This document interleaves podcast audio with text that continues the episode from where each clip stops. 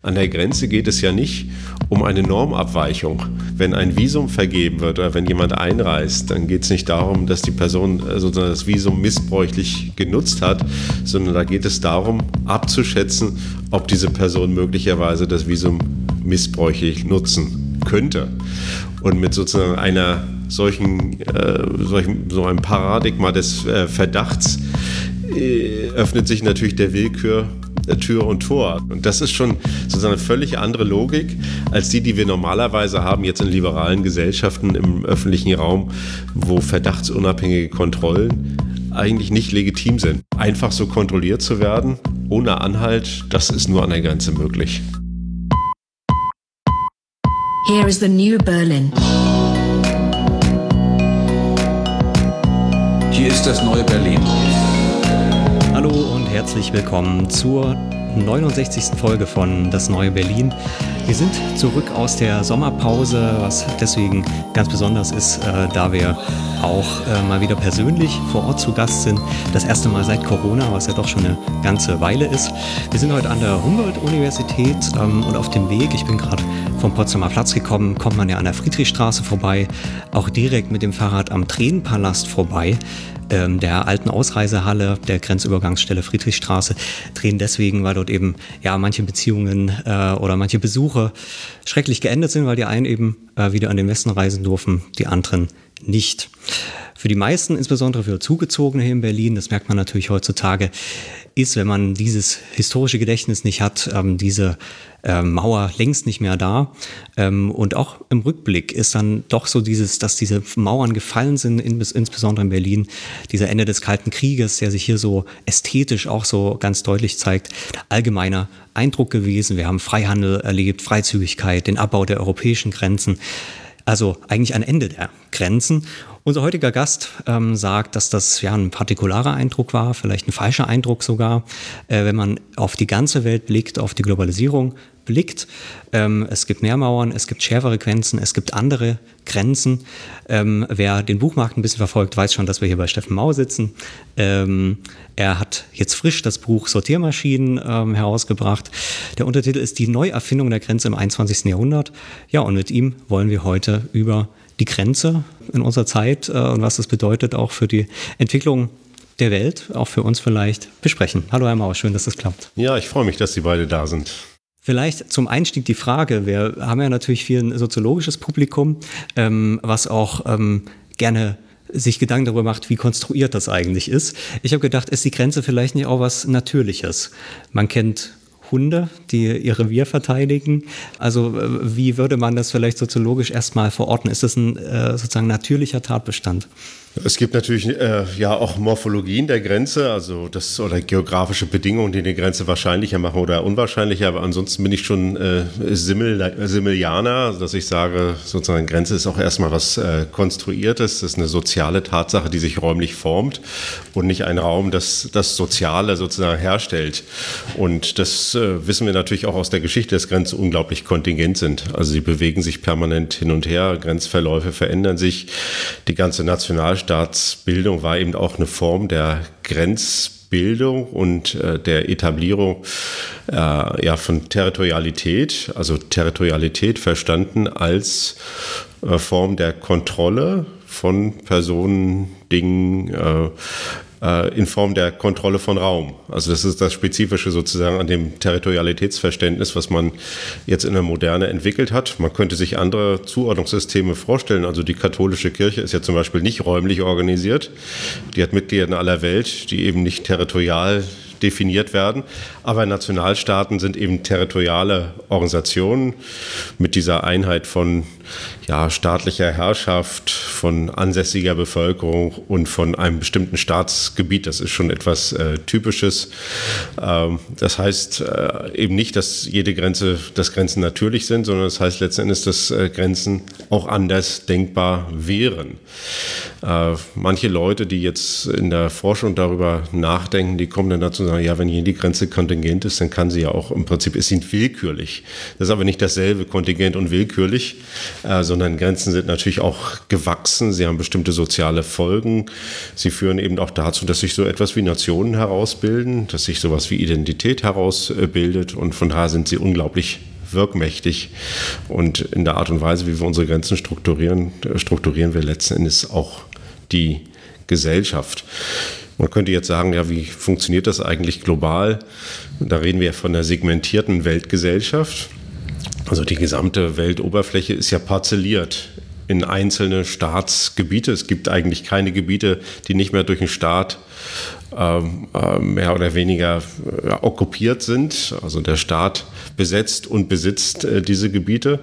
Und das ist eben, da sind Grenzen eben zentrale Institutionen soziale Ordnungsbildung, weil sie Zuordnung, Klassifikation in räumlicher Hinsicht vornehmen. Wie kann man sich ähm, diesen Prozess vorstellen? Also Sie haben jetzt schon gesagt, heute und ich meine, jeder, der wer als Kind vielleicht auch so einen Globus hatte und dann ist das sozusagen, also dann ist natürlich nicht die Frage, hat man topografisch, aber wenn man einen politischen Globus hat, dann hat man ja wirklich diese kleinen bunten Felder überall. Äh, wie hat sich das herausgebildet? Seit wann hat man eigentlich so eine Vorstellung, dass eben die Welt aus diesen 100 x äh, ähm, kleinen Feldern, aus diesen Parzellen, wie Sie sagen, besteht? Ja, also das Nationalstaatsprojekt, das ist zunächst mal ein europäisches Projekt äh, gewesen mit dem Westfälischen Frieden, auch mit der Vorstellung äh, staatlicher Souveränität. Das ist dann global auch exportiert worden, zum Teil durch äh, natürlich koloniale Bestrebungen, äh, zum Teil auch, imperiale, die gab es natürlich auch schon früher, dass man versucht sozusagen durch Raumausdehnungsprojekte im Prinzip so etwas wie Herrschaft herzustellen. Das finden wir überall. Das Römische Reich ist ja auch so ein Fall, aber das Osmanische Reich, man kann da ganz viele nennen, wo es immer um Landgewinnung gegangen ist. Ne? Je größer man ist, desto mächtiger ist, ist man. Das ist heute nicht unbedingt der Fall. Heute kann man auch anders sozusagen mächtig werden, zum Beispiel durch ökonomische Potenz oder durch militärisches Säbelrasseln. Also gibt es ganz unterschiedliche Möglichkeiten. Vielleicht auch durch äh, digitale Innovation. Also wenn man sagt, auch die Digitalisierung ist natürlich eine Möglichkeit der äh, Weltbeherrschung und der Machtgewinnung. Und ähm, heute ist es eben äh, im Prinzip ein global etabliertes Modell dieser territorialen Ordnung. Aber die afrikanischen Grenzen, das ist ja auch bekannt, das sind eben zunächst mal Grenzen, die durch Kolonialmächte bei, in der Berliner Konferenz im 19. Jahrhundert gezogen worden sind, eben mit einem Lineal. Deswegen sehen sie heute auch so aus. Auch im Nahen Osten findet man ja Linealgrenzen, also gerade durchgezogen. Und da spielten natürlich, ja, äh, bestimmte äh, äh, Kollektivitäten spielten keine große Rolle, also Stämme, äh, ethnische oder linguistische Gemeinschaften, äh, die haben da bei dieser Art von Grenzbildung keine große Rolle gespielt, weil das eben äh, ja, in der Ferne entschieden worden ist und da ist nichts von unten gewachsen. Das heißt nicht, dass diese Grenzen heute nicht auch selber wirkmächtig sind und zum Teil auch weit weitgehend akzeptiert. Die Afrikanische Union hat ja selber auch immer gesagt, ja, wir akzeptieren eigentlich diese äh, kolonialen Grenzen auch in der postkolonialen äh, Zeit. Aber das ist sozusagen ein Modell, das hat sich überall rausgebildet, in anderen Weltteilen dann äh, später. Und wir haben jetzt, wenn ich jetzt mal den Zerfall des letzten Imperiums anschaue, nämlich der Sowjetunion äh, oder auch Ex-Jugoslawien, natürlich auch neue Staatenbildungen, ne, die dann äh, alte aufheben, zum Teil auch gar nicht unbedingt im Rückgriff auf das, was davor war, äh, weil sich äh, ja dann auch Bevölkerung verschoben haben, Wanderungsprozesse stattgefunden haben. Aber das ist sozusagen so ein, so ein, ganz gängiges Muster, dass fast alle Staaten heute in gewisser Weise sich über Territorialität äh, definieren. Äh, wir haben auch natürlich äh, ja, einzelne Territorien, die sind nicht staatlich definiert, also abhängige Territorien, äh, die dann Kitts and Nevis und so etwas, ne, oder auch äh, Länder mit de facto Grenzen, die nicht international anerkannt sind, äh, aber sich so über die Zeit eingebürgert haben und irgendwie von den Beteiligten mindestens hingenommen werden, wenn nicht sogar äh, akzeptiert werden. Äh, aber das sind eigentlich die Ausnahmen. Die Regel ist schon, dass Grenzen in ihrer Territorialität relativ stabil sind Und äh, ein äh, Autor, ein amerikanischer Autor spricht von Grenzfixität. Das ist so ein Begriff, den ich auch übernommen habe. Äh, also es gibt eine sehr starke Grenzfixiertheit seit dem Zweiten Weltkrieg. Grenzen verschieben sich kaum noch. Und davor sind sie ununterbrochen eigentlich äh, immer gewandert. Das habe ich auch gedacht. Also ähm, natürlich alle, die nach dem Krieg aufgewachsen sind, kennen das.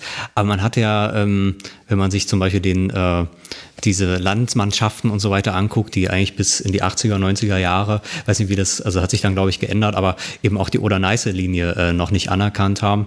Und natürlich auch natürlich das, was auch zum Zweiten Weltkrieg geführt hat, auch zum Beispiel solche Grenzdebatten äh, waren, was die Sudietengebiete anging und sowas, dass das ja jetzt auch noch nicht unendlich lange her ist, ähm, dass, ähm, dass, ähm, ja, dass das zumindest vielleicht nicht die Ex Existenz der, der Länder oder der Grenzen, aber zumindest wie die Grenze genau aussah, im äh, jetzt der deutschen ähm, Westgrenze ja genau dasselbe, wie, wie das da im Einzelfall ähm, aussieht, welche Gebiete zu Frankreich gehören und so, dass es auch noch nicht so lang her ist. Also es ist auch sozusagen in der europäischen Erfahrung eher ja, etwas, was ja jetzt ein halbes Jahrhundert, ein bisschen länger normal geworden ist. Ja, also die Oder-Neiße-Grenze ist ja auch so ein interessanter Fall. Da gab es zur deutschen Wiedervereinigung noch große Debatten darum, ja, ja. Hm. ob man die jetzt äh, endgültig anerkennen sollte oder nicht, oder ob man noch äh, irgendwie auch als Zugeständnis natürlich an äh, die Ostpreußen, die dann äh, äh, äh, sozusagen abgewandert sind, ob man das nicht noch offen halten müsste. Also solche Debatten hat man natürlich und wie gesagt, es ist nicht so, dass es keine Grenzkonflikte gibt. Wir sehen die ja auch zwischen Aserbaidschan äh, und äh, Armenien. Wir sehen die bei einigen afrikanischen Ländern. Wir sehen China, ein Land, das eben Inseln aufschüttet um äh, äh, dann eine, die Seegrenze zu verschieben. Wir sehen das zwischen Vietnam und äh, Kambodscha. Also es gibt schon an vielen Stellen auch heiße Grenzen, also wo es wirklich Grenzkonflikte, Rivalitäten, gibt auch Formen von Grenzverletzung. Aber die Grenzen sind trotzdem sehr stabil. Äh, was ist vielleicht der Unterschied zwischen der Phase vor dem Zweiten Weltkrieg oder auch im Zweiten Weltkrieg, aber natürlich noch mal massiver. Äh, das ist, dass es heute im Prinzip eine Weltgemeinschaft gibt, die so eine Art von Wächterfunktion hat. Also die politischen Kosten einer Grenzveränderung sind äh, viel, viel stärker äh, geworden. Also früher hätte man gesagt, ja, das ist jetzt sozusagen regionalpolitisch vielleicht von Bedeutung, aber da mischt sich die Weltgemeinschaft nicht ein. Aber die die Ächtung und äh, möglicherweise auch die Sanktionen, die so zahnlos wie die dann auch oft sind und äh, so schulterzuckend wie dann vielleicht auch die Invasion Russlands in der äh, Ostukraine hingenommen wird. Äh, aber es gibt eine Reaktion und Russland kann das für aushalten, aber viele andere Länder könnten das nicht so ohne weiteres äh, aushalten, sondern die sind schon ein bisschen auf das Wohlwollen der Weltgemeinschaft äh, angewiesen. Die wollen eben auch nicht zum Paria werden. Und deswegen gibt es eine stärkere Zurückhaltung, äh, weil man eben weiß, dass das zu ja, großen, auch öffentlichen äh, und vielleicht sogar dann auch äh, praktischen Reaktionen führt. Kann man das auch jetzt im Fall Russland sagen, dass dort quasi, also dass man vielleicht davor sagen konnte, okay, mit den Menschenrechten, das ist noch eine innenpolitische Frage, da auch das ist ein Problem, aber ähm, in dem Moment, wo wirklich expansiv dort die Grenzen verschoben werden, ist diplomatisch auch ganz viel nicht mehr möglich.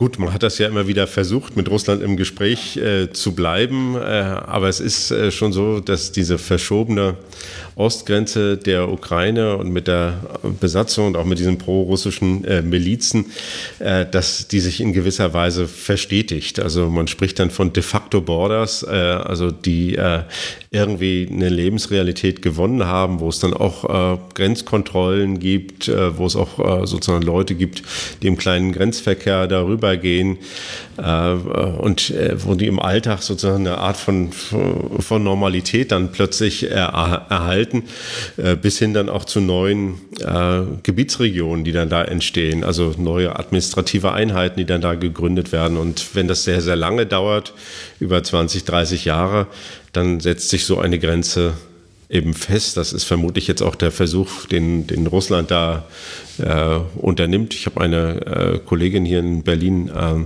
Gwendolin Sasse, äh, die macht genau Forschung äh, dazu. Die guckt sich eben an, wie sich aus dieser äh, mehr oder weniger militärischen Situation, die Besatzung, wie sich da im Alltag der Leute eine Grenze herausbildet und was dabei eigentlich äh, passiert. Ja, und das ist äh, jetzt ein Beispiel, äh, das man dafür nehmen könnte, dass Grenzen eben auch äh, als Resultat politischer oder auch militärischer Konflikte äh, entstehen, äh, wo dann sich plötzlich irgendwie was festsetzt, die Front sich nicht mehr bewegt und dann über lange Zeit dann auch äh, ähm, mehr oder weniger äh, sich Dinge so festsetzen. Also äh, jetzt die, äh, es gibt ja diese auch, äh, ja, Zypern ist ja auch so ein Fall oder Nord- und Südkorea. Äh, das sind eben auch Grenzen als militärische Zonen, die eigentlich eine Frontstellung der benachbarten Territorien oder Staaten dann auch bedeuten aber die sich dann auf gewisse Weise verdauern und dann auch da bleiben. Nun hat ja Jan am Anfang schon dieses große Narrativ, diese große Erzählung aufgerufen, dass wir eigentlich uns tendenziell in einer Welt befinden, die immer weniger Grenzen kennt. Ähm, also vor allem mit, ich würde sagen, die 90er Jahre sind stark von dieser Stimmung geprägt gewesen, natürlich auch durch die Erfahrung ähm, des Zerfalls der Sowjetunion und der ähm, ja, des, ähm, des Endes dieses zentralen globalen Konfliktes, dieser Lagerbildung sozusagen und dann natürlich äh, auch dem Fall der Berliner Mauer, der jetzt natürlich für Deutsche besonders äh, biografisch oder auch in der kollektiven Erinnerung feststeckt. Sie haben äh, in einem Forschungsprojekt sich ähm, auch ja äh, quasi quantitativ mit den Grenzen weltweit beschäftigt und kommen eigentlich zu einem ganz anderen Ergebnis, dass die wirklich harten Grenzen, die sie nennen das fortifizierte Grenzen, also die, die wirklich auch nach nach Grenze aussehen und nicht nur nach Grenzstein, ähm, dass die seit äh, eigentlich dem Zweiten Weltkrieg kontinuierlich zugenommen haben. Äh, wie, wie erklärt sich das? Also, und wie, wie kommt es auch zu dieser Dissonanz in der Wahrnehmung vielleicht? Ja, das Interessante ist, dass man im Prinzip die Zahl dieser fortifizierten Grenzen, die ist eigentlich in den 50er und 60er Jahren so ein ganz bisschen gestiegen. Da sieht man ein bisschen Auf, Aufwärtsbewegung und dann bleibt die so stabil. Und 1989, klar, die Ost-West-Konfrontation fällt dann weg. Da geht es ein bisschen runter. Das sind ja aber auch nur wenige Grenzen, die es betrifft. Also die innerdeutsche Grenze, dann äh, Tschechien, äh, Ungarn, äh, Jugoslawien. Also es sind eigentlich wenig Grenzen. Und seitdem geht es dann hoch. Und ab 2000 geht es nochmal dramatisch hoch. Also man sieht dann richtig, wie das abgeht. Und äh, das war für mich auch interessant äh, zu sehen, dass das äh, im Prinzip im Tandem mit dem Globalisierungsprozess äh, und dem auch damit verbundenen Entgrenzungsnarrativ äh, passiert. Und äh, ja, wenn man das jetzt nochmal zahlenmäßig äh, unterlegt, also es gab 1990 so zwölf von diesen sogenannten Border Walls oder Mauergrenzen. Äh, heute gibt es deutlich über 70, 77, 78, werden sogar jetzt monatlich wieder neue gebaut, auch in Europa von 27 EU-Staaten haben zwölf immerhin äh, fortifizierte Grenzen. Die sind nicht in, über die gesamte Grenzlänge fortifiziert, aber über Teile. Äh, ja, Polen baut jetzt, die baltischen Länder äh, bauen, Ungarn hat das äh, zu Serbien, äh, Österreich hat ein ganz kleines Stück, äh, Slowenien, dann natürlich die spanischen Exklaven, selbst am Tunnel, an dem Calais-Tunnel in Frankreich gibt es Formen der Fortifizierung, das kann man ja letzten Endes auch als Grenze betrachten. Also gibt es eine ganze Menge Beispiele. Selbst Norwegen hat jetzt Russland, das ist zwar nicht Mitglied der Europäischen Union, aber zumindest ein assoziiertes äh, Land, äh, fängt jetzt an, Grenzzaun äh, zu bauen. Äh, zu Belarus, äh, zu Russland äh, sind die Grenzen verstärkt worden. Also das ist schon ein sehr, sehr interessantes Phänomen. Bulgarien ist auch so ein Fall, wo das zu finden ist und Griechenland natürlich auch. Und ähm, äh, also wenn man das jetzt mal global misst, also von allen Landgrenzen, die es weltweit gibt, waren in den 80er Jahren 5 Prozent fortifizierte Grenzen, heute sind es 20 Prozent. Also ein enormer Zuwachs. Es ist eine Notwendigkeit, oder es deutete sich so an, es ist irgendwie eine Notwendigkeit der Globalisierung, dass auch ähm, oder sagen wir mal die andere Seite der Medaille, dass auch Mobilität speziell von Personen eingeschränkt wird. Das ist zwar irgendwie unmittelbar plausibel und äh, ich will auch gar nicht irgendwie so den naiven Gegenstandpunkt der sofortigen grenzlosen Welt aufmachen, aber man kann ja trotzdem auch soziologisch fragen, was für ein Interesse hat eigentlich ein Nationalstaat oder ein größeres Territorium, ähm, die äh, den Zufluss oder äh, schwierige Metapher, also äh, die Einwanderung von Menschen überhaupt zu regulieren, wenn gleichzeitig in bestimmten anderen Bereichen, wenn man sagt, okay, Kapital soll möglichst frei sich bewegen können, ob das jetzt wirklich der Fall ist, ist nochmal eine andere Frage. Aber also Produkte, Dienstleistungen, Kapital ähm, sollen irgendwie sich bewegen können. Wo ist überhaupt das Problem? Wieso, wieso müssen wir oder wieso müssen tun es empirisch ähm, Nationen, dass sie ihre Grenzen ähm, an den Grenzen Menschen bestimmter Art aufhalten müssen und der, ähm, ja, Mobilität einschränken. Gut, das muss ich das nochmal richtig stellen. Ich meine das ja natürlich nicht normativ, ne? also, sondern ich meine das, äh, meine das rein sozusagen aus der Perspektive äh, staatlicher Akteure. Und äh, da gibt es natürlich bestimmte Ereignisse, die das not, äh, notwendig machen, wiederum Akteursperspektive. Äh, und äh, das hat was natürlich damit zu tun, dass wir uns nicht mehr in einer stationären Insassengesellschaft befinden. Also die Mobilität ist explosionsartig äh, angestiegen. Ich habe auch eine Zahl da in dem Buch, also zum Beispiel internationale Touristen gab es 1950 25 Millionen.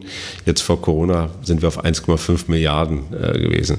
Der Staat hat ein Kontrollinteresse im Hinblick auf öffentliche Sicherheit, die Klassifikation von Personen, äh, Zugehörigkeitsform, die äh, Unterbindung sozusagen von ungewollter und ungewünschter äh, Migration. Also es gibt eine ganze Menge Interessen. auch Fragen von Kriminalität, Schmuggel sind sicher auch Teil sozusagen dieser Kontrollambition und Staaten versuchen die nach wie vor äh, auszuüben. Äh, sie stellen aber Leute unterschiedlich stark unter Verdacht. Jemand, der aus Finnland nach Deutschland einreist, wird eben nicht unter denselben Verdacht äh, gestellt wie jemand, der aus Burkina Faso kommt. Und diese Differenzierung, die wird eben durch staatliche Institutionen und Akteure vorgenommen.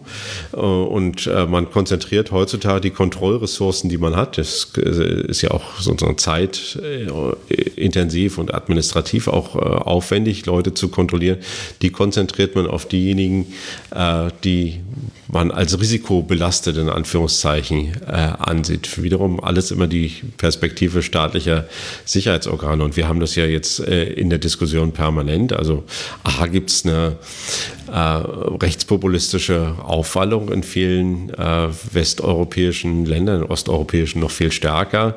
Äh, dann äh, gibt es große Skepsis gegenüber offenen Grenzen. Gibt ja eine Bewegung auch für Open Borders, ne, also die das auch normativ äh, fordern und die ganzen äh, sozusagen normativen Argumente, die finde ich auch zugänglich und höchst plausibel.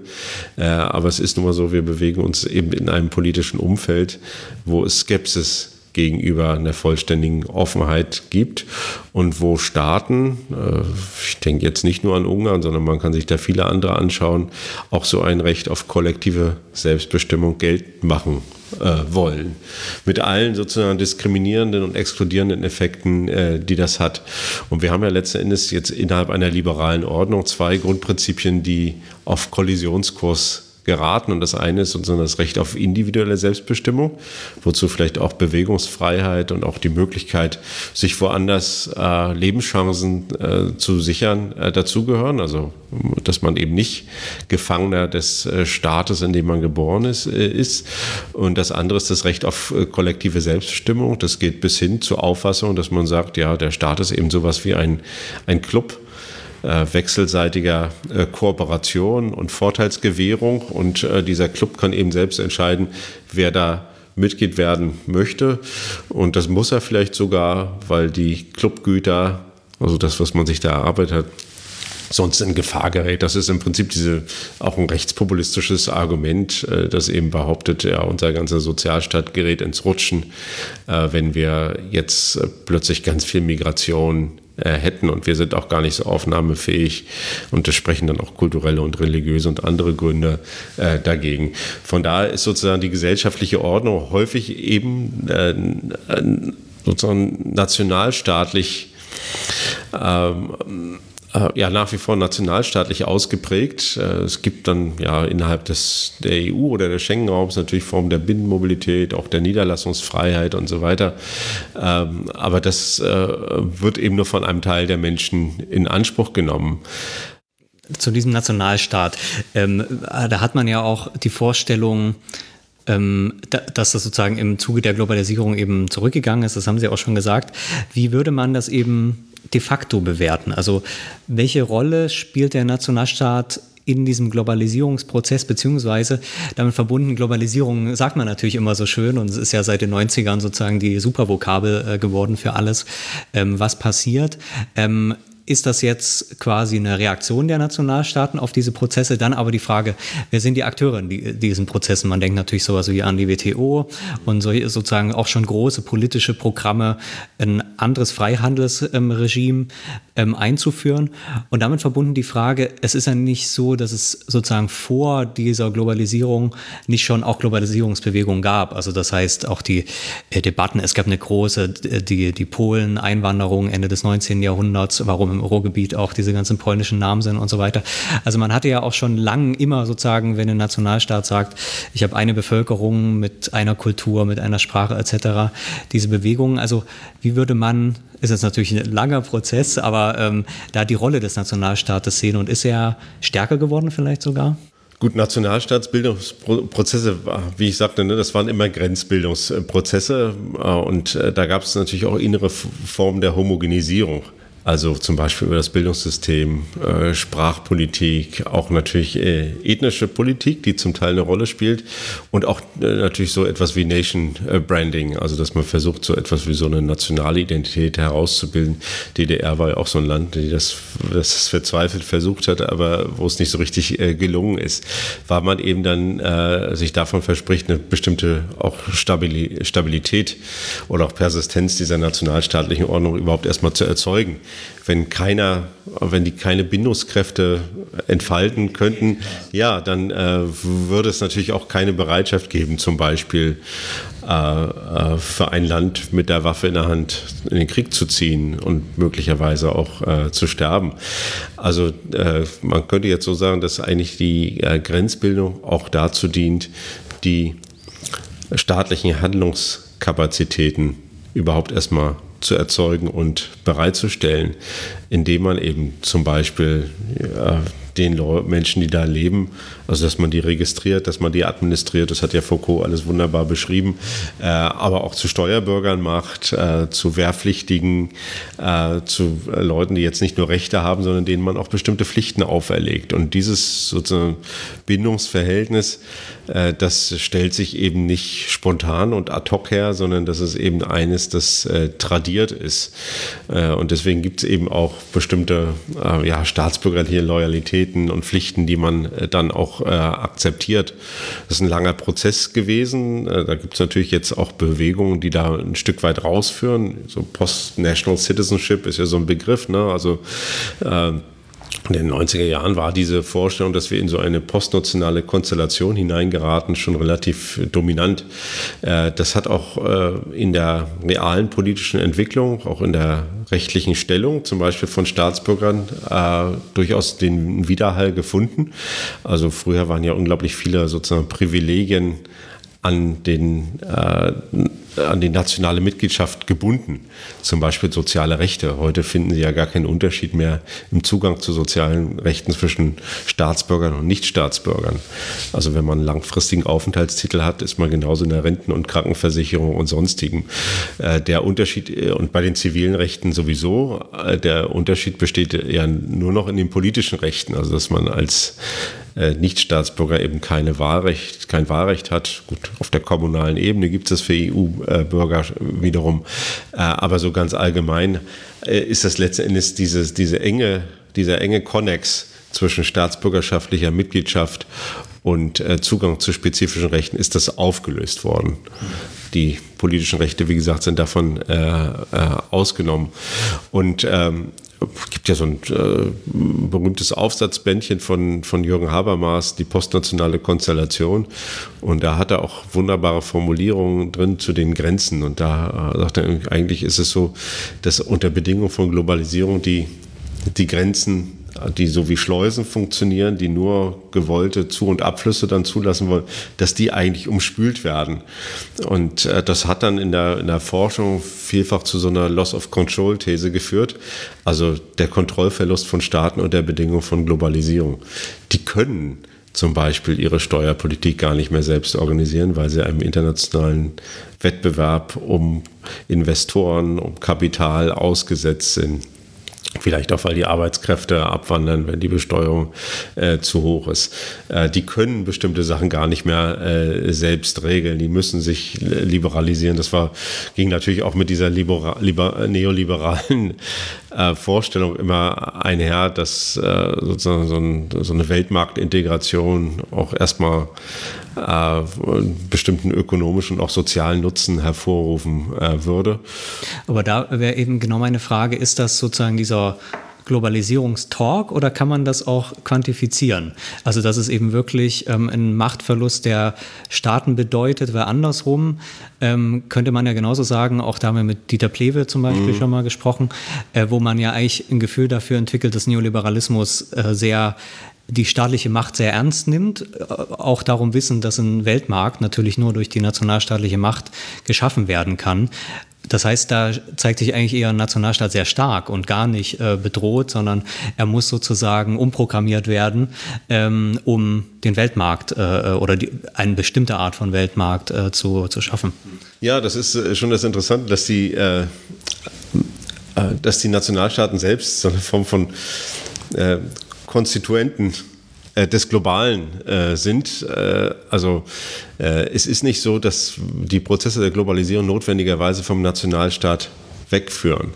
Äh, manche interpretieren das sogar als Form sozusagen der, der Steigerung äh, von äh, Möglichkeiten. Auch die Europäische Union wird ja zum Teil so interpretiert. Also was man als einzelner, vielleicht auch kleiner Nationalstaat gar nicht kann, das kann man dann im Verbund oder auch als Rettung des Nationalstaates. Ich habe ja so eine These in dem Buch, dass ich sage, ja, es ist schon interessant zu beobachten, dass die Grenzen jetzt sich eigentlich globalisieren. Also es gibt globalisierte Grenzregime, die zum Teil auch im Verbund mit internationalen Organisationen, also International Organization of Migration und andere, dann äh, durchgesetzt äh, werden. Äh, aber es ist nicht so, dass das in einen postnationalen oder weltgesellschaftlichen Bezugsraum äh, überführt wird, sondern es verweist immer wieder zurück auf die Nationalstaatlichkeit, zum Beispiel auf die Form von Territorialität. Die Grenze mag wandern und mag sich dann in der Subsahara befinden, aber letzten Endes geht es um den Zugang zum deutschen Territorium. Und äh, das ist wirklich sehr interessant zu beobachten. Äh, und ich glaube, das trifft für viele Prozesse der Globalisierung äh, zu tun, dass die Nationalstaaten selber zentrale Akteure und Treiber dieses Globalisierungsprozesses sind und den auch massiv äh, mitgestalten und ähm, äh, zugleich dabei natürlich die Form äh, sozusagen, wie man das eigentlich macht und wie Nationalstaaten organisiert sind, sich äh, vollständig verändert. Das schließt nicht aus, dass sie selber auch unter Druck geraten können. Aber ich würde nicht sagen, dass der Nationalstaat jetzt ein, ein ohnmächtiger oder schwacher äh, Akteur ist. Ich denke mal, äh, die Corona-Krise hat recht eindrücklich gezeigt, zum Beispiel in Bezug auf Grenzsicherungsmaßnahmen oder Grenzschließung, dass man von heute auf morgen quasi über Nacht alle Zugbrücken hochfahren kann und die Mobilität zum Stillstand bringen kann. Mit rein rechtlichen Verordnungen. Dafür braucht man noch gar nicht so viel Grenzpolizei. Man sagt einfach, kein Flugzeug darf hier mehr landen. Man schafft es auch, 200.000 äh, Deutsche, die sich dann zu dem Zeitpunkt, wo das dann äh, verfügt wird, im Ausland äh, befinden, sozusagen mit einer großen Aktion des Auswärtigen Amtes innerhalb von zwei, drei Wochen nach Deutschland äh, zurückzubringen. Äh, also man äh, hat über Nacht wieder so etwas wie eine Insassengesellschaft äh, konstruiert und diesen Container des Nationalstaates im Prinzip in seiner Vollständigkeit wiederhergestellt. Alle, die draußen waren, sozusagen, die jetzt im Freilauf waren, die mussten relativ schnell wieder zurück. Dafür hat man dann Maschinen geschartert und dann saß man eben wieder fest in diesen nationalgesellschaftlichen Kompartimenten. Und dann gab es natürlich Leute, äh, die waren nicht mehr zuordnenbar oder die hatten binationale Ehen oder eine Person hatte keinen Aufenthaltstitel und so weiter. Das hat das alles verkompliziert. Da ist die eine eindeutige Zuordnung heute eben nicht mehr so möglich. Aber gemacht hat das der Staat und mit einer, mit einer Wucht und mit einer, einer Fähigkeit, die schon überraschend ist. Äh, selbst auf der subnationalen Ebene sind ja plötzlich Grenzziehungen, also dass man bestimmte Landkreise nicht mehr verlassen durfte oder in die nicht einreisen durfte, dass Mecklenburg-Vorpommern äh, seine Grenzen vollständig äh, dicht gemacht hat. Und äh, da würde ich schon sagen, da war der Staat letztendlich omnipotent. Ich hätte mir das nie vorstellen können. Ich bin zu der Zeit äh, zu meinen hochbetagten Eltern äh, nach Rostock gereist, dass ich sozusagen auf der Autobahn von Berlin nach Rostock fahre und äh, äh zweieinhalb Stunden äh, nur ein Auto sehe. Ne? Das ist absolut, ist absolut verrückt und äh, äh, obwohl es jetzt keine direkte Grenzkontrolle an der Grenze gab, sondern es gab nur eine Entscheidung äh, sozusagen äh, eines, eines Bundeslandes zu sagen, wir lassen jetzt keine Leute, äh, die jetzt nicht Betreuungsaufgaben haben oder andere in unser Bundesland mehr hineinfahren. Und äh, da gibt es ja auch im Prinzip eine, eine Regeltreue äh, äh, der, der Bevölkerung. Ne? Also man macht die Sachen auch, weil sie dann eben verordnet sind, äh, gar nicht notwendigerweise, weil sie dann auch in der Fläche vollständig durchkontrolliert werden. Also kann man sagen, dass einfach der Nationalstaat ähm, und auch das ähm, ja, dieses Globalisierungsregime, ähm, dass eben diese Territorial Territorialität nie verschwunden ist, sondern dass sie eher so geräuschlos geworden ist. Also ein anderes Beispiel ist ja der Brexit, ähm, wo man das äh, was natürlich ein ganz seltener Fall ist, weil äh, für die Mitglieder von solchen, ähm, von solchen Verbünden, Staatenverbünden wie der EU selten quasi so blöd sind, könnte man jetzt sagen, ähm, da rauszugehen. Jetzt ist es im Fall des Brexit passiert und man nach wie vor dort ja leere Supermärkte hat, ähm, weil sozusagen diese ganze Geräuschlosigkeit äh, die darin besteht, dass die Grenzen natürlich da sind.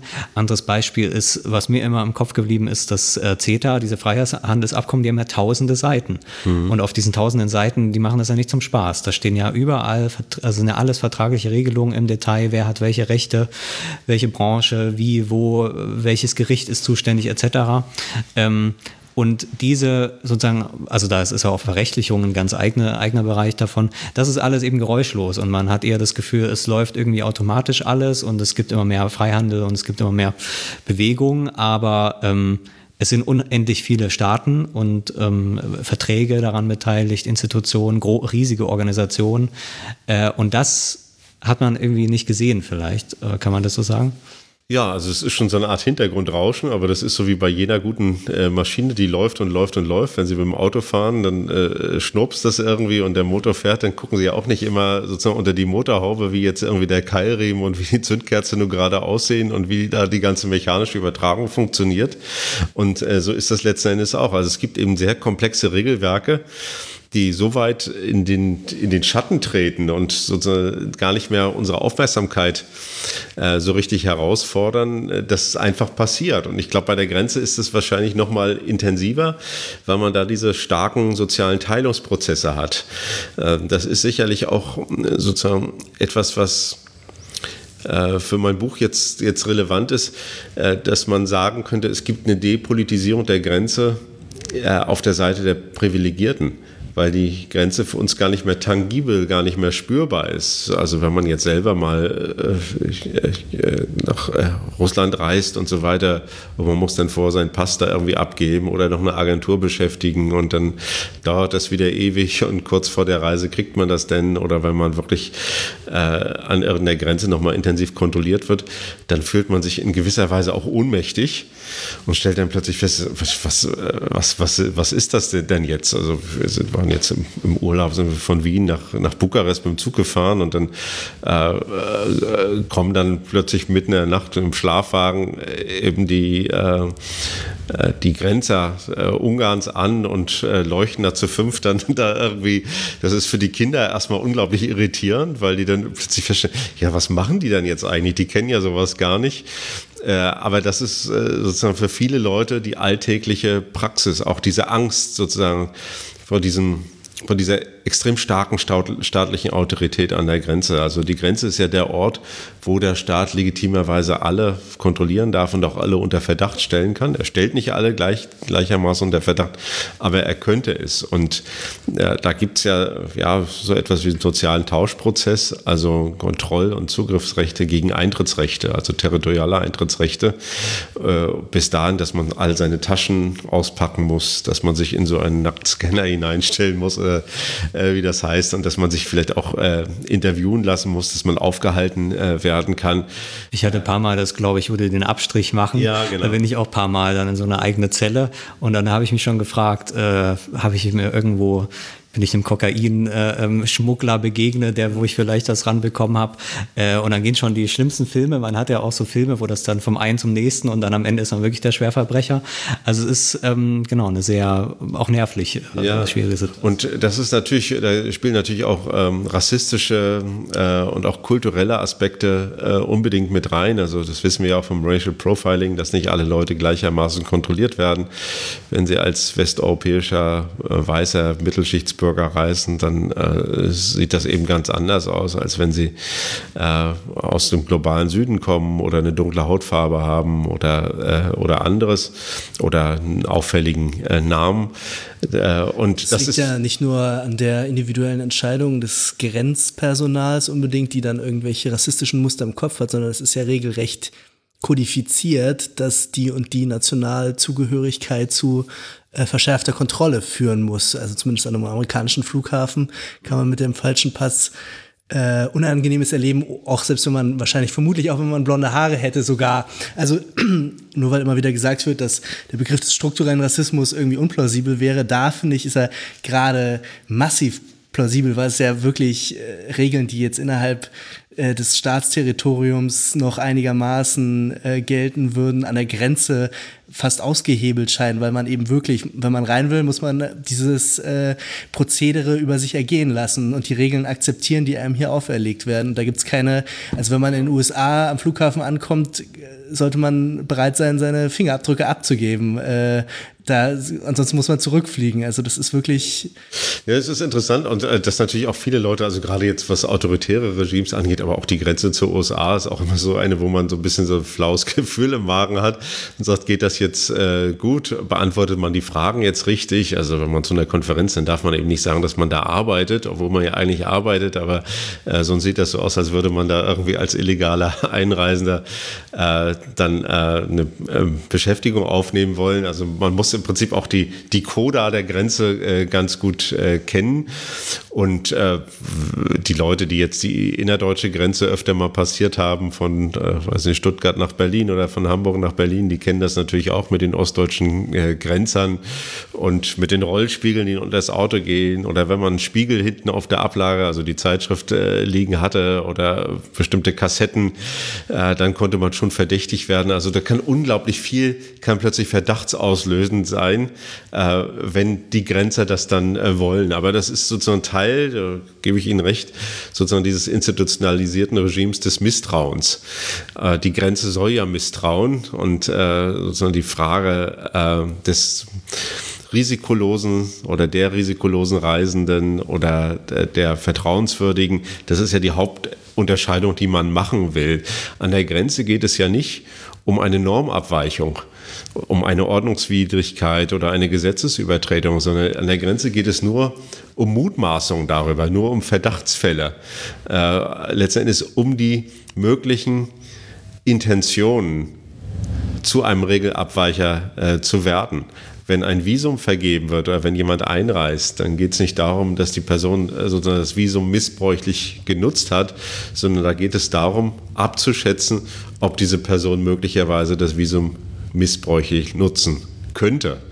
Und mit sozusagen einer solchen, äh, solchen so einem Paradigma des äh, Verdachts öffnet sich natürlich der Willkür äh, Tür und Tor. Also es ist dann unglaublich äh, schlecht einzuschränken.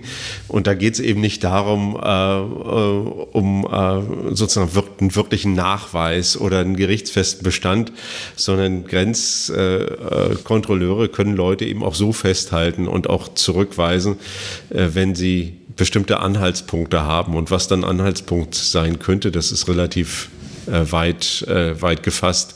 Bei jetzt Visumbeantragungen in Konsulaten und in Botschaften ist es äh, im Prinzip noch äh, aufgeweichter, weil es da gar keine harten Kriterien gibt. Äh, sie bekommen dann letzten Endes ein sehr inhaltsleeres Ablehnungsschreiben, wo steht, äh, die Bedingungen ihrer Reise konnten nicht festgestellt werden, ohne dass ihnen da jemand ganz genau nachweisen könnte, dass sie da eine kriminelle Handlung vorhatten oder Visa Oversteher werden könnten. Und das ist schon sozusagen eine völlig andere Logik als die, die wir normalerweise haben jetzt in liberalen Gesellschaften im öffentlichen Raum, wo verdachtsunabhängige Kontrollen eigentlich nicht legitim sind, nur an bestimmten kriminalitätsbelasteten Orten und so weiter. Da gibt es ja dann rechtliche Ausnahmeregelungen.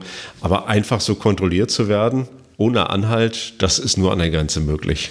Da klang jetzt gerade schon ein Moment an, was ich auch sehr interessant fand, auch wenn es irgendwie auch offensichtlich ist, aber man macht sich das immer nicht so richtig klar, dass es halt auch sowas gibt wie Papiergrenzen, dass man eben gar nicht unmittelbar an einem Grenzbeamten scheitert oder an, einem, an einer Mauer an der Hand festen, sondern dass man einfach schon, wenn man versucht, ein Visum zu bekommen, was man nur äh, was man als Angehöriger eines bestimmten Staates eher braucht als als Angehöriger eines anderen Staates, ähm, dass man da auf was stößt, was absichtlich irgendwie so ein bisschen Kafkaesk ist, weil man fühlt sich, also man muss es ja oft in einer fremden Sprache ausfüllen und man fühlt sich immer so ein bisschen nicht klug genug oder man hat äh, man hat man hätte Fragen wie ist diese Frage zu verstehen was muss ich hier aufführen? Und das ist immer so ein so ein Graubereich in dem man dann wahre Angaben macht oder auch nicht. Und letzten Endes ähm, wenn dann eben diese, diese auch sehr opaken Ablehnungsbescheide kommen, dann gibt's vermutlich auch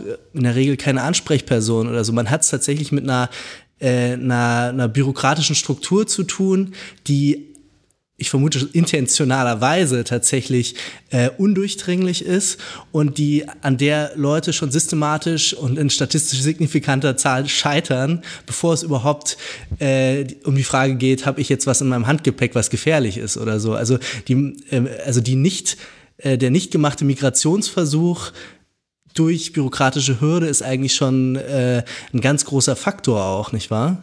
Ja, das ist so. Also die, im Prinzip gibt es so etwas wie so, ein, äh, so einen grauen Schatten äh, der Macht, der, der, der staatlichen Macht, äh, wo bestimmte Leute schon davon absehen, überhaupt äh, sich darum zu bemühen, ein Visum zu bekommen, weil sie wissen, dass da unglaublich viele bürokratische Hürden aufgebaut sind. Und das geht eben weit über einen bestimmten spezifischen Regelungsbereich rechtlicher Art hinaus, sondern es sind vielfach dann auch bürokratisch-administrative Prozeduren, also sozusagen die Vollzugsseite äh, des Rechts ist hier angesprochen. Und äh, ja, wie kann man Hürden schaffen?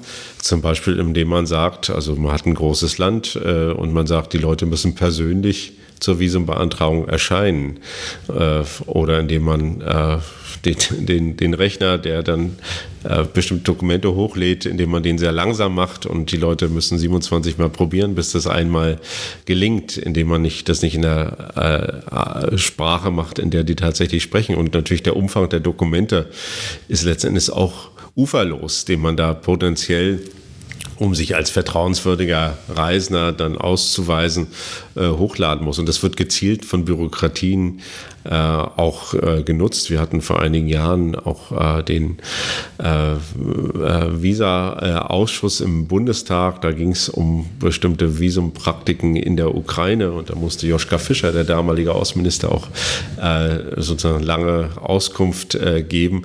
Und da hat man im Prinzip gesehen, dass sich um diese Botschaft herum in Kiew so ein ganzes Geflecht von Agenturen äh, gegründet hat, äh, die den Leuten auch eine, also die äh, auch mit Wissen und äh, zum Teil auch mit Kooperation der Botschaft äh, sozusagen Geld abgenommen haben und äh, die Leute im Prinzip so vorbereitet haben wie auf eine Prüfung, deren äh, Unterlagen zusammengesammelt haben.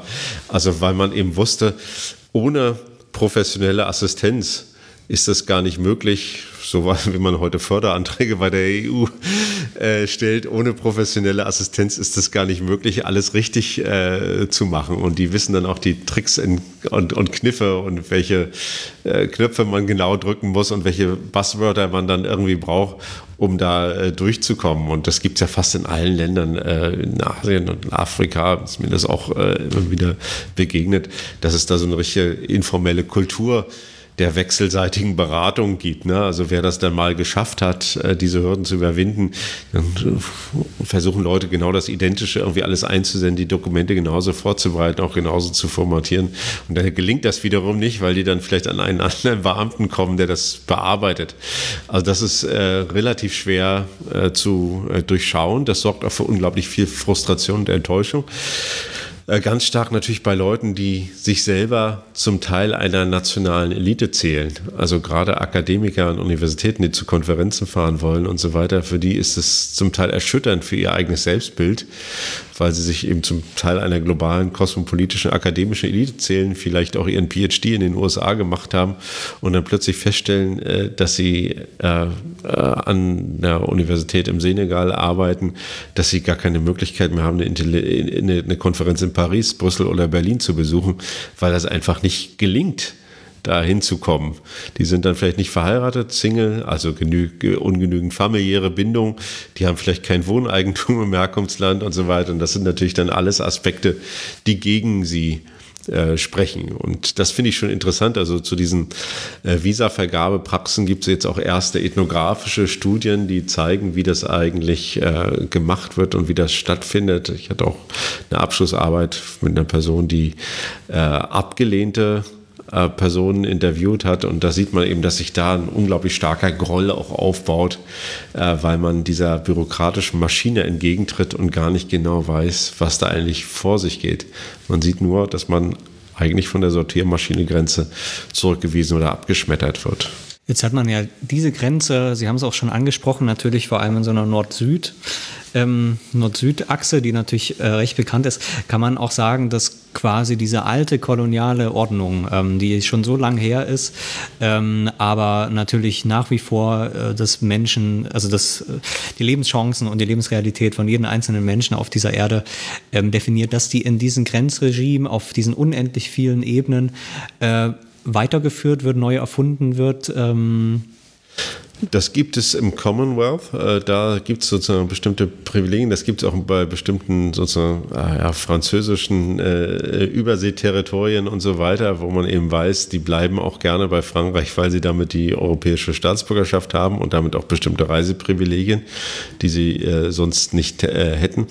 Äh, ansonsten so unsere eigenen Untersuchungen haben relativ wenig äh, davon äh, gefunden. Also wir würden immer sagen, also sowohl was fortifizierte Grenzen wie auch Visumpraxen angeht, dass eigentlich äh, Economy matters, also dass wirklich die Ökonomie eine relativ starke äh, durchschlagende Wirkung hat politische Systeme etwas äh, weniger äh, und äh, äh dass wir dass letztendlich auch Huntington mit seinem Clash of Civilization nicht so richtig zutrifft. Wenn man jetzt mal die fortifizierten Grenzen anschaut, dann verlaufen die meisten fortifizierten Grenzen zwischen dominant muslimischen Ländern nicht sozusagen zwischen der muslimischen Welt und irgendwie dem äh, christlich-jüdischen äh, Westen, die gibt es natürlich auch, äh, aber es ist nicht so, dass das jetzt einheitliche äh, Blöcke sind. Saudi-Arabien hat auch unglaublich starke Grenzen äh, gebaut, äh, zu Jemen beispielsweise. Auch die Türkei ist ja ein Grenzbauland im Moment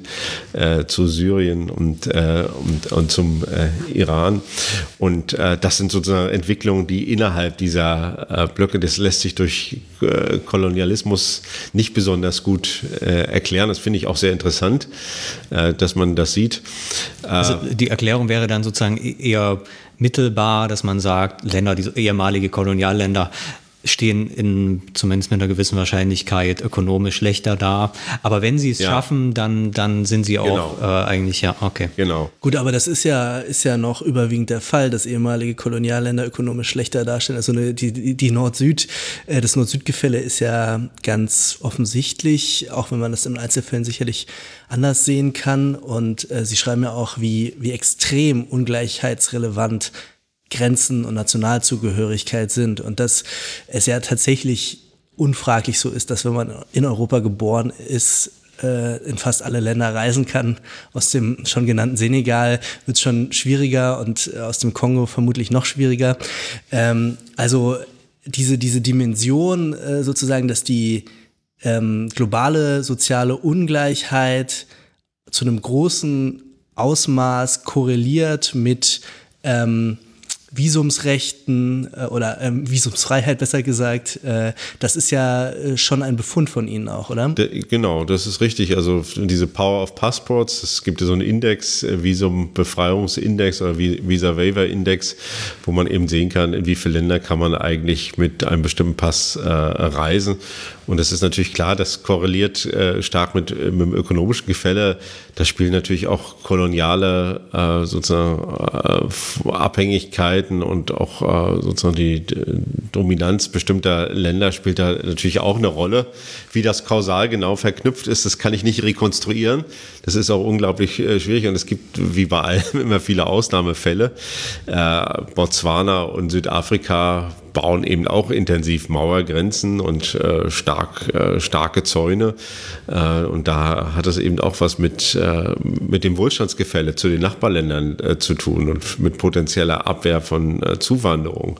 Also das gibt sozusagen, das gibt es dann an, an vielen Orten. Manchmal haben die Grenzen dann natürlich auch mit was mit Terrorismus zu tun. Saudi-Arabien, Jemen ist so ein Fall, aber auch natürlich damit, dass Jemen viel ärmeres Land ist als Saudi-Arabien. also ich, ich würde das jetzt mal salomonisch so beantworten, es ist komplex. Äh, also es ist nicht nur, äh, es ist nicht nur ein Faktor und ich würde sagen sozusagen dieses ökonomische, soweit das jetzt kolonial äh, bedingt ist, ist schon der, der durchschlagende Faktor weniger Politik, obwohl das auch eine Rolle spielt, und aber noch weniger aus meiner Sicht Kultur. Kommen wir vielleicht noch zu Ihrer ähm, ja, Hauptthese, die ja auch mit drin steckt, nämlich, dass eben die Grenzen ganz anders aussehen. Dass es nicht mehr dieser, das haben Sie ja vorhin schon angesprochen, nicht mehr dieser Grenzstein ist äh, auf dem Feld oder äh, auf der Straße, äh, sondern dass sie digitaler werden, dass sie ähm, in diese Organisation eher wandern, verschoben äh, werden können. Äh, wie, wie stellt sich der Prozess da einmal? Und dann die Frage, die bei mir so aufgetaucht ist, hat ja viel mit der Technologie zu tun, dass man jetzt Menschen erfassen kann.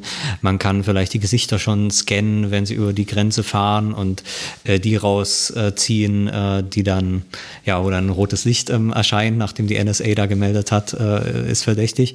Ähm, manchmal habe ich aber auch das Gefühl, man überschätzt dann die Technik und wenn man dann genau das anguckt, das ist bei China ganz oft den Fall, da denkt man, die haben jetzt diese ganzen verrückten Algorithmen und alles Mögliche und meistens ist es dann doch einfach einfach eine äh, Bürokratie mit einer unheimlichen Manpower, die eben einfach sich um diese ganzen Fälle kümmern.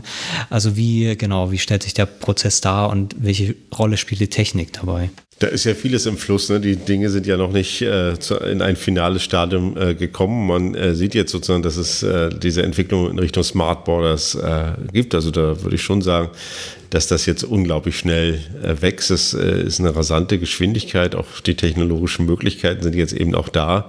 Also nicht nur ein Buzzword quasi. Äh, naja, es ist nicht so, dass es jetzt in der Fläche schon ausgerollt ist. Äh, es gibt relativ viele Pionierprojekte, aber es gibt auch große Investitionen von Staaten in die Digitalisierung von Grenzen. Und das bezieht sich einerseits auf die Grenzraumüberwachung. Da hatten wir schon äh, gesprochen, also dass man da andere Mittel hat. Äh, zum Beispiel ja, über äh, warme Thermalkameras und so weiter äh, Dinge zu machen. Aber jetzt an den Flughäfen in Europa ist ja mehr oder weniger schon Flächen in der Fläche äh, auch sind automatisierte Grenzschleusen aufgebaut worden, die ja auch mit Datenbanken verbunden sind. Also das sind jetzt nicht nur Einzelfänomene, äh, wo letztendlich der oder die Grenzbeamte nicht mehr notwendig ist, sondern sie rangehen und dann zur, zur kollaborativen Grenzperson werden, die selber dann ihr Dokument auflegt und wo dann äh, eine Gesichtsvermessung stattfindet und sich die Schleuse dann äh, öffnet. Und je umfangreicher diese Datenbanken sind, also in der EU gibt es ja konkrete Pläne, so eine Entry-Exit- Datenbank äh, zu machen, dass jeder, der reinkommt, in den Schengen-Raum registriert wird, auch biometrisch registriert und jeder, der rauskommt, auch. Das heißt, man kann immer das Delta bestimmen, also Differenz von Personen, die jetzt noch da sind und auch feststellen, ob eine Person möglicherweise geblieben ist, obwohl sie gar nicht mehr bleiben sollte. Also, dass die eigentlich ihr äh, sozusagen äh, äh ihren, ihr Ausreisedatum verpasst hat. Und das sind natürlich, dann erkennt sie die Grenze natürlich. Also das ist ja sowieso so, ein, so, so, eine Entwicklung, dass die frühere Grenze ja nur darin bestand, dass ihr Pass abgeglichen wurde mit, mit der Person, die den Pass dann irgendwie ähm, gehalten hat und dem Grenzbeamten vorgelegt hat und heute die Grenze sie häufig schon kennt oder zumindest an Datenbanken äh, kontrollieren kann, ob äh, sozusagen äh, zu ihrer Person was Problematisches äh, vorliegt, vorliegt. Und da würde ich schon sagen, da gibt es eine ganz starke Entwicklung in Richtung Digitalisierung. In Amerika gibt es das schon, auch in, auf Skipol und so weiter, dass sie selber Teil eines Trusted Traveler Programms werden können. Das heißt, sie geben vorab freiwillig Daten ab das können soziale Mediendaten sein, das können aber auch andere äh, Dinge sein oder auch ein Travel Record, also äh, sozusagen Reisehistorie. und dann werden sie in den Status eines Trusted Travelers erhoben und können dann einfach mit dem Iris-Scan eine Grenze überschreiten. Das heißt, die Grenze wird für sie eigentlich invisibilisiert und auch gar nicht mehr spürbar. Sie gehen dann dahin, die Grenze kennt sie, äh, hat, macht einen Iris-Scan und sie laufen dann durch. Das dauert wenige Sekunden. Gibt es ja schon auf, in, äh, in den Golfstaaten gibt es ja schon äh, solche Smart Tunnels, die genau das machen. Und äh, da gibt es jetzt kommerzielle Unternehmen, die das verbreiten, die da auch riesiges Interesse haben. In den USA kostet das 190 oder 200 Dollar, wenn sie da Mitglied werden. Und äh, für Vierflieger ist das natürlich unglaublich interessant. Und das gab es vor 30, 40 Jahren nicht, dass sie an einer Grenze, wie sie das jetzt auch haben, hier am BER oder in, in Frankfurt, unterschiedliche Kontrolllinien haben, also Kontrollschlangen. Mhm. Automatisierte äh, Grenzkontrolle, äh, Schengen und Nicht-Schengen. Und das differenziert sich eben stärker weiter aus, sodass ich sage, die Grenze ist nicht mehr so pauschal, sondern sie individualisiert sich äh, stärker. Und je mehr die Grenze über sie weiß, die Grenze ist eben auch eine Datenzapfstation. Ne? Das darf man auch nicht vergessen. Wenn Sie viele Länder einreisen, müssen Sie eben auch äh, einen Fingerabdruck hinterlassen oder sich biometrisch vermessen lassen oder ein Foto von sich machen äh, lassen. Da kann ich nicht, nicht sagen, wo das dann jeweils gespeichert wird und wie das weiter verwandt wird. Aber ich muss ehrlich sagen, bei manchen Ländern mache ich das sehr ungern dass ich meinen Fingerabdruck hinterlasse. Das ist ja eine erkennungsdienstliche Maßnahme, die wir sonst äh, der Polizei jetzt äh, äh, eigentlich überlassen und auch nur unter bestimmten Umständen da einwilligen. Äh, aber an der Grenze wird das eben standardmäßig gemacht, sodass da eben auch große Datenbanken entstehen äh, können. Und da sieht in der Europäischen Union oder in Deutschland sicherlich anders aus als in Russland oder in Venezuela. Kann man nicht auch sagen, dass die Grenze mehr oder weniger selber zu so einem Netzwerk ähm, wird dadurch insbesondere, das erwähnen Sie auch, ähm, äh, anhand der Fluggesellschaften, äh, die sozusagen in Haftung genommen werden, wenn sie da äh, Leute mitnehmen, äh, die, die sie nicht mitnehmen sollten. Also das heißt, dass eben diese, eigentlich diese hoheitliche Aufgabe eben dieses, dieses Sortierens an ganz unterschiedliche Unternehmen abgegeben wird, an die Flughafengesellschaften natürlich auch, an die Softwarehersteller, äh, an alle möglichen Leute, die da beteiligt sind. Da kann man wahrscheinlich eine eigene Doktorarbeit ähm, drüber schreiben, über da dieses ich, Netzwerk. Hatte ich auch gedacht, ähm, weil es ja diesen Begriff vom Militärindustrie industriellen Komplex in den USA gibt, den man mit Vorsicht verwenden sollte, aber ob es nicht auch so einen grenzindustriellen Komplex eigentlich gibt, also mit diesen ganzen Sicherheitsfirmen und all dem, was Jan jetzt schon skizziert hat, ja.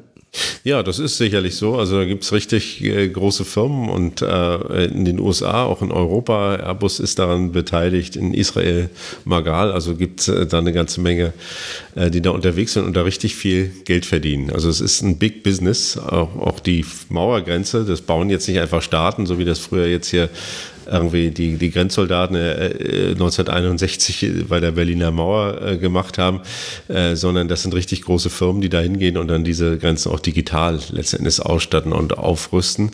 Und ähm, äh, das, was äh, äh, Wetzler jetzt gesagt hat, sozusagen die, dass die Grenze äh, diffundiert, das ist einerseits räumlich, ne, durch diese Exterritorialisierung von Kontrolle, Vorverlagerung. Es gibt eine Grenze vor der Grenze, aber es ist eben auch äh, ein zweiter Tatbestand die äh, Delegierung von Kontrollverantwortung hin zu privaten Unternehmen, zu Technologieunternehmen, zu Transportgesellschaften. Äh, die werden eigentlich alle in die Kontrollinteressen von Staaten äh, eingebunden, zum Teil rechtlich eingebunden, aber zum Teil auch, weil der Staat gar nicht die technologischen Möglichkeiten hat, das selber äh, zu machen. Und wenn eine Fluggesellschaft eben äh, nur noch Leute äh, mitnehmen darf, die eine Eintrittsberechtigung haben oder einen äh, regulären Aufenthaltstitel in dem Zielland, gut, da ist die Grenze relativ sicher, weil eben äh, ähm, dann es gar nicht mehr möglich ist, überhaupt ein, ja, eine Transportmöglichkeit zu nutzen, und dann übernimmt eben die Person, die den Check-in macht im Flughafen oder sogar die automatisierte Schleuse, übernimmt dann eigentlich die hoheitliche Aufgabe äh, des Zielstaates. Diesen Begriff der Extori Exterritorialisierung. Grenze sollten wir vielleicht noch kurz äh, genauer fassen, weil das ist, da, da ist ja auch ein interessantes Moment, dass diese vorgelagerten Grenzen im Prinzip auch verhindern, dass Leute überhaupt bestimmte Rechte in Anspruch nehmen können. Also der Rechtsraum, der ist quasi erst im Territorium und aber schon weit davor sind die Hürden gezogen, damit man erst gar nicht im Territorium Rechte wie zum Beispiel Asylrecht äh, in Anspruch nehmen kann. Äh, das fand ich ein ganz interessantes, äh, auch einen ganz interessanten Gedanken, auch dass Deutschland zum Beispiel seine Grenzpolitik eigentlich schon äh, im Niger betreibt und nicht erst an der europäischen Außengrenze. Hm.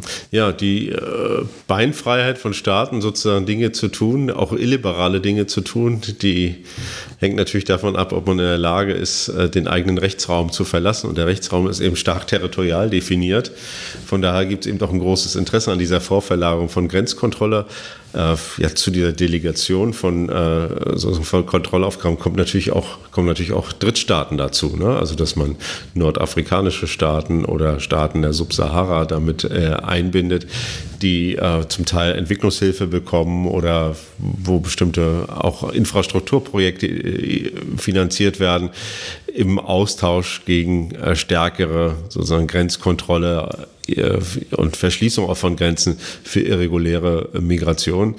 Das ist sozusagen ein sehr interessanter Tatbestand. Und wenn man jetzt sagt, äh, das gibt das Recht auf Asyl, aber das kann erst geltend gemacht werden, wenn man das Territorium betritt oder erreicht. Und wenn man dann gleichzeitig sagt, es gibt ganz viele sichere Drittstaaten, die einen alle umzingeln und es gibt keine Möglichkeit, sozusagen ein Flugzeug zu betreten, ja, dann äh, dann, dann kann man vielleicht noch mit einem selbstgebauten Ballon kommen, aber dann verringern sich natürlich die Möglichkeiten, überhaupt Asylrecht äh, geltend äh, zu machen, äh, weil dann äh, sozusagen diese Verbindung von Recht und Territorialität eigentlich das ausschließt. Von daher ist diese Vorverlagerung von Grenzkontrolle eine sehr effiziente Maßnahme, auch der Steuerung sozusagen des Zugangs zu bestimmten liberalen äh, Selbstbindung in Bezug auf äh, Schutzrechte, Asyl und äh, Fluchtmigration. Äh, das wird ja willentlich und wissentlich gemacht. Jetzt gibt es immer Diskussionen, ob man das nach Nordafrika mit bestimmten äh, Asylzentren verlegen könnte. Ähm, äh, aber ich bin da immer so ein bisschen skeptisch. Das wäre einerseits konsequent, das zu machen dass im Prinzip der rechtliche Rahmen mitwandert, da wo dann auch die Grenzkontrolle stattfindet. Aber ob man da wirklich einigermaßen gute rechtliche Bedingungen äh, auch äh, den Schutz der Personen. Also ein Rechtsentscheid ist ja nicht innerhalb von 14 äh, Stunden irgendwie zu treffen, sondern da braucht es eben doch mehrere Wochen, vielleicht Monate Prüfung. Und Leute leben dann sozusagen auch in, in sehr unsicheren, zum Teil lebensbedrohlichen Verhältnissen, wenn sie da in so einen Wartestand hineingeraten. Gar nicht zu schweigen von den äh, Möglichkeiten der, des rechtlichen Widerspruchs oder der zivilgesellschaftlichen Beteiligung oder einer bestimmten Öffentlichkeit, die an sowas äh, dann äh, teilnehmen kann. Also von daher da bin ich so ein bisschen skeptisch, ob das jetzt äh, des Rätsels Lösung ist. Äh, und die dritte Lösung sind natürlich die Kontingentlösungen, die aber eigentlich auch gegen äh, ein Asylrecht äh, sprechen, das äh, sich nicht an einer Obergrenze orientieren äh, sollte. Ich hätte noch eine, eine letzte, einen letzten Gedanken. Ähm, ich hatte immer den Eindruck, dass äh, erstaunlicherweise oder vielleicht gar nicht so erstaunlicherweise Grenzen auch irgendwie immer so kognitive Grenzen markieren, dass eigentlich der territoriale Raum auch irgendwie den Raum absteckt, wo politische Öffentlichkeiten sich überhaupt ihre Gegenstände finden und definieren. Und ich äh, bezweifle, dass im letzten Kanzlertriell äh, jetzt äh, die Grenzpolitik im Niger thematisiert wurde. Also dass sozusagen diese, diese Zwiebelstruktur von Grenzen auch irgendwie letzten Endes eigentlich auch so ein bisschen unsere politische Vorstellungskraft in, im Bann hält, trotz aller Globalisierung, vermeintlicher Globalisierung. Ist das ein Gedanke, den Sie irgendwie plausibel finden? Oder? Ja, wir denken immer noch äh, territorial und im Sinne von eines Landes. Da haben wir ein, ein, Gebiet vor Augen und eine ansässige Bevölkerung. Also die Möglichkeit, sozusagen Globalisierung und auch globalisierte Grenzen zu denken, äh, die ist kognitiv noch nicht besonders äh, gut verankert. Äh, da gibt's äh, Gründe dazu, aber man darf eben auch nicht verschweigen, das wird zum Teil ja auch strategisch genutzt, indem die Grenzen so weit wandern und von uns weg sind äh, äh, können sie jetzt auch vielleicht nicht so stark moralisiert und politisiert äh, werden, wie man das vielleicht könnte, wenn man dieselben Dinge hier an der deutsch-polnischen Grenze oder an der deutsch-tschechischen Grenze machen würde, äh, wenn man jetzt äh, sozusagen bei den temporären Grenzkontrollen im Zuge der Corona-Maßnahmen, wenn man daran zurückdenkt, dann ist das ja zum Teil auch schon für sehr problematisch gehalten worden oder auch die Grenze zu Dänemark, dass sich Leute nicht mehr besuchen konnten und so weiter. Stellt man sich jetzt mal vor, Deutschland würde im Prinzip im äh, Zuge einer Renationalisierung der Grenzkontrolle, also einer Abkehr dieser globalisierten Grenze wieder auf die eigenen Grenzen zurückfallen, dann müssten wir uns eigentlich, wenn wir jetzt sozusagen dieselbe Art von Selektivität gewährleisten wollten, dann müssten wir uns eigentlich mit ähnlichen Mauern umgrenzen, wie man sie an der Grenze zwischen USA und Mexiko äh, findet. Und das ist ja eine verrückte Vorstellung, aber funktional, rein funktional gesehen, machen diese vorverlagerten Grenzen was sehr, sehr ähnliches. Vielleicht auch dann doch noch als letzter Gedanke, natürlich im Zuge dieser sogenannten Flüchtlingskrise. Also das merkt man ja doch so ein bisschen, dass das politische System da durchaus ein Trauma ähm, äh, davon hat, wo es noch gar nicht darum geht, wer hatte jetzt politisch wirklich was zu sagen, aber so dieses Gefühl, das hat sehr, sehr, sehr viele Leute, zumindest, äh, das ist ja nicht ganz aus der Luft gegriffen, ähm, extrem verunsichert, weil das doch so ein Kontrollverlust tatsächlich irgendwie war. Wie viel der gefühlt ist und wie viel der tatsächlich war, das ist dann eine andere Frage, aber äh, macht es vielleicht nochmal sehr deutlich, wie, wie, wie ja, verankert das auch so in der Wahrnehmung der Welt ist. Ja, das ist einfach interessant. Also wir haben ja häufig noch eine, eine kognitiv eine räumliche Vorstellung. Ne? Also auch äh, alles sozusagen das Raum umgrenzt, also Form von Raumproduktion. Wir sitzen hier in einem Zimmer, das ist eben abgeschlossen und nicht auf der grünen Wiese. Und das, äh, denke ich jetzt, äh, gilt für Grenzen in gewisser Weise auch. Ich, die haben natürlich auch immer eine symbolpolitische Funktion, äh, auch eine innenpolitische, stark innenpolitische Funktion. Also das Gefühl des Schutzes. Äh, bei Mauergrenzen weiß man, dass sie gleichzeitig natürlich auch ein, äh, ein Gefühl der Gefahr vermitteln. Also es ist durchaus äh, paradox, weil man dann ja natürlich vor denjenigen, die da außen sind, irgendwie Angst haben äh, sollte. Das vermittelt sich ja durch äh, so eine starke Grenze immer äh, mit. ob wir davon mal loskommen, da wäre ich auch skeptisch. Also ich glaube, der Mensch hat einfach auch ein sehr, sehr starkes Raumempfinden. aber man muss gleichzeitig sagen, dass die Landgrenzen natürlich äh, auch für jemanden, der jetzt, was weiß ich, in Hannover wohnt, äh, der wohnt ja auch nicht an der Grenze sondern das sind ja auch vorgestellte äh, Grenzen. Ne? Also der erlebt ja auch nicht jeden Tag, äh, wie jetzt vielleicht jemand, der in Flensburg wohnt oder in Saarbrücken, äh, dass man da so eine Grenznähe hat und ein starkes Bewusstsein dafür, sondern die allermeisten Leute leben eben mehr als 50 Kilometer von der Grenze weg, sodass das in ihrem Alltag keine Rolle spielt. Trotzdem hat es äh, sozusagen in der, in der, im sozialen Horizont und auch sozusagen in der politischen Wahrnehmung irgendwie eine Art von, von Geltung auch, ne? dass es Grenzen gibt und dass man das Gefühl hat, äh, äh, sie sind einigermaßen äh, kontrollierbar. Äh, die große Öffnung innerhalb der Europäischen Union, äh, jetzt auch wenn man nochmal den Brexit anschaut, ne, das hatte ja auch was damit zu tun, dass irgendwie der polnische Klempner jetzt äh, da angeblich kommt und bestimmten Druck auf den Arbeitsmarkt ausübt, dass man bestimmte Sachen nicht mehr kontrollieren kann. Also es gibt auch immer wieder diese Tendenz, dass man durch neue Formen von Abschließung auch was zurückholen kann. Da würde ich sagen, das ist schon eine Form von Gegenglobalisierung, aber viele andere Formen, die jetzt stark auf diese Selektivität und die Filterfunktion von Grenzen gehen, die ich in dem Buch beschreibe, da würde ich sagen, das ist eben Bestandteil dieser Globalisierung äh, selbst. Und solange man diese Entgrenzung dann als positiven angenehmen, komfortablen, ökonomisch irgendwie sinnvollen Prozesse ansieht, solange ist man dann auch dabei. Und die Grenzen als Sortiermaschine, die sorgen genau dafür, dass äh, im Prinzip diese Differenzierung zwischen den erwünschten Formen von Zirkulation und Mobilität und den weniger erwünschten Formen von Zirkulation und Mobilität, aus welcher Sicht dann auch immer, äh, dass diese Unterscheidung gezogen wird. Herzlichen Dank ähm, für die Zeit. Ähm, ich sage es nochmal, äh, Sortiermaschinen, wir haben über sie gesprochen, heißt das Buch Die Neuerfindung der Grenze im 21. Jahrhundert, ist bei CH Beck erschienen. Äh, sehr gut zu lesen, ähm, solche Bücher, die man auch wirklich in einem Rutsch ähm, mal durchlesen kann, ohne das Gefühl zu haben, es ist irgendwie ähm, vereinfacht oder es ist viel rausgelassen. Ähm, das sollte es mehr geben. Wie immer der Hinweis, teilt doch die Folge mit allen, die sich äh, dafür interessieren könnten in den sozialen Medien und wo auch immer. Dann herzlichen Dank nochmal, Herr Mau. Sehr gern. Und bis zur nächsten Folge von Das Neue Berlin. Tschüss. Tschüss. Tschüss.